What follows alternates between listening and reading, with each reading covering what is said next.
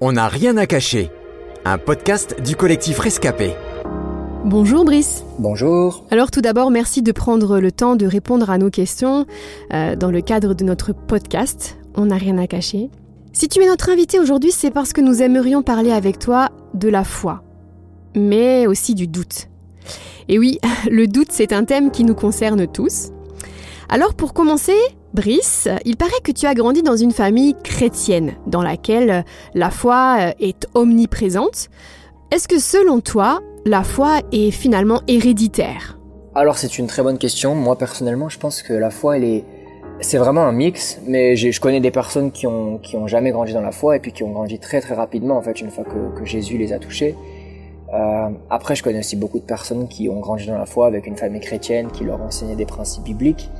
Bien sûr, il y a, y a, une part qui est héréditaire dans, dans, le sens de la connaissance, mais il y a une part de la révélation et une part de rencontrer Jésus personnellement qui ne peut pas être héréditaire et je pense que chaque individu a besoin en fait d'avoir euh, sa propre expérience avec Dieu, sa propre expérience avec Jésus, le rencontrer personnellement. Euh, L'année de ta terminale a été assez compliquée pour toi au niveau de la foi justement. Euh, Peux-tu nous expliquer ce qui s'est passé? Alors moi, il faut savoir que je me suis fait baptiser à 15 ans. J'étais déjà parti faire des, voyages missionnaires à cet âge-là.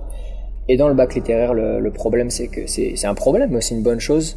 C'est qu'ils nous apprennent beaucoup à penser par nous-mêmes. Il y a beaucoup de philosophie. On a 8 heures de philosophie par euh, semaine. Il y avait cette prof qui nous disait tout le temps qu'il fallait faire comme Descartes, passer du doute au cogito. Donc Descartes, c'est un philosophe.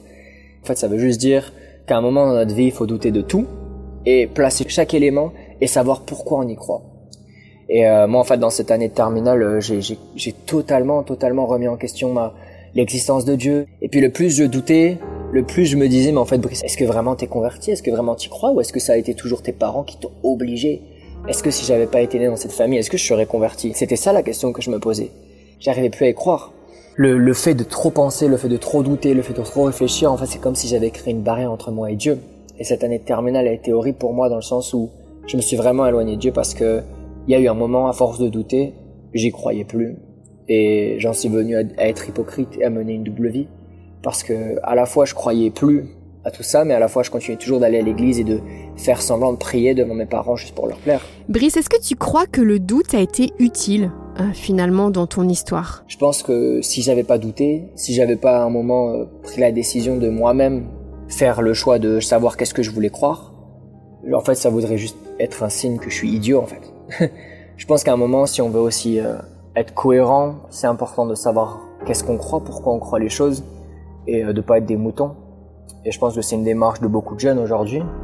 Et c'est très bien, en fait. Ça prouve qu'on est intelligent, ça prouve qu'on a envie d'avoir notre propre opinion, qu'on a envie de devenir adulte.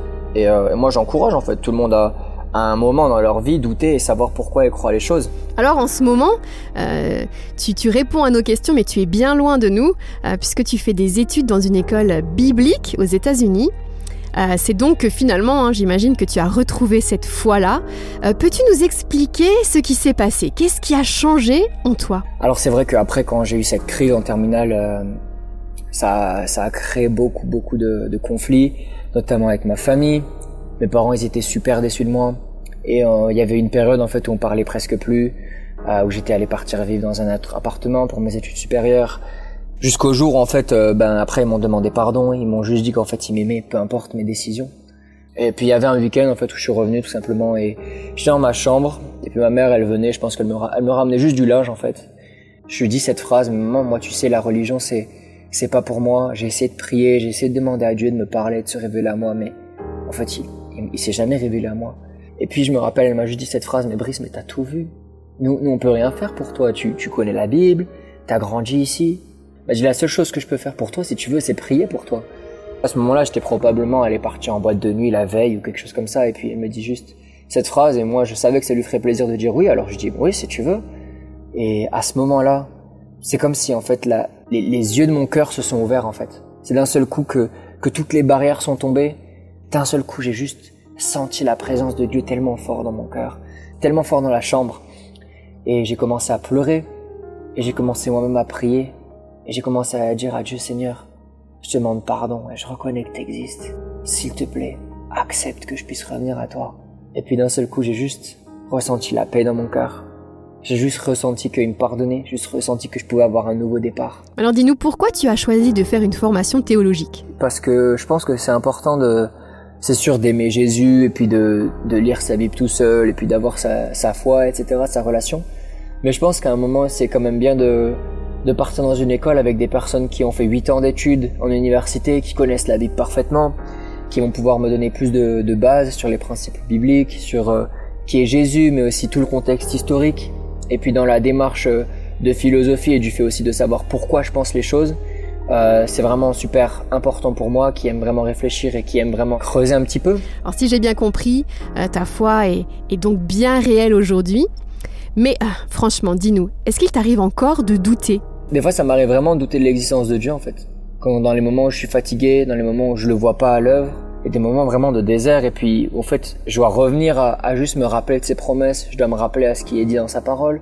Je dois me rappeler de tout ce qu'il a fait déjà dans ma vie, de combien il m'a protégé tellement de fois, de combien il m'a béni tellement de fois. Il m'a ouvert des portes pour partir ici aux États-Unis, il m'a ouvert des portes pour trouver ma fiancée aujourd'hui. Je, en fait, je peux juste dire waouh. Et puis après aussi, bien sûr, il y a des moments où je doute bah, de sa fidélité. Il y a des fois où je me dis mais comment est-ce que je vais faire pour payer mon année? Il y a des fois où je me dis mais comment est-ce que je vais faire pour pour vivre? Parce que je suis étudiant. Et des fois je, je doute qu'il va pourvoir. C'est des témoignages du passé en fait sur lesquels je dois m'accrocher pour construire le futur aussi. Alors justement, euh, pour finir, euh, quel conseil donnerais-tu à celles et ceux qui peut-être doutent justement en ce moment? Que dirais-tu à celles et ceux qui ont l'impression d'avoir perdu la foi? Je pense que la révélation de Dieu, elle peut arriver tout seul dans votre chambre en fait, où vous pouvez juste dire avec vos mots, Dieu, Seigneur, Jésus, si t'existes, révèle-toi à moi, parle à mon cœur, tu vois tous mes soucis, tu les connais tous, et j'ai pas la paix. Mais si t'existes, je te prie que tu puisses me remplir de ta présence maintenant dans ma chambre, dans le secret de ma chambre. Je te prie que tu puisses parler à mon cœur. Je te prie que tu puisses te révéler à moi. Je pense que vous pouvez aussi le mettre à l'épreuve. Dieu il vous répondra. Parce que c'est pas un petit Dieu, c'est le Dieu puissant et vrai. Et il a envie d'avoir une relation avec vous. Il a envie de vous parler. Moi, ce que je vous dirais, c'est que il est jamais trop tard. Je pense qu'en fait, Dieu, il a toujours son bras tendu vers nous. Et même si on le voit pas, il attend juste que nous, on lui tende le nôtre. Et puis aussi, si jamais vous avez quelques questions que ce soit, vous pouvez juste contacter Rescapé, contacter quelqu'un que vous connaissez qui est fort dans la foi et lui demander de prier pour vous, lui demander de vous accompagner dans le processus. Un grand merci, Brice. C'était On n'a rien à cacher, un podcast du collectif Rescapé produit par Trésor Média.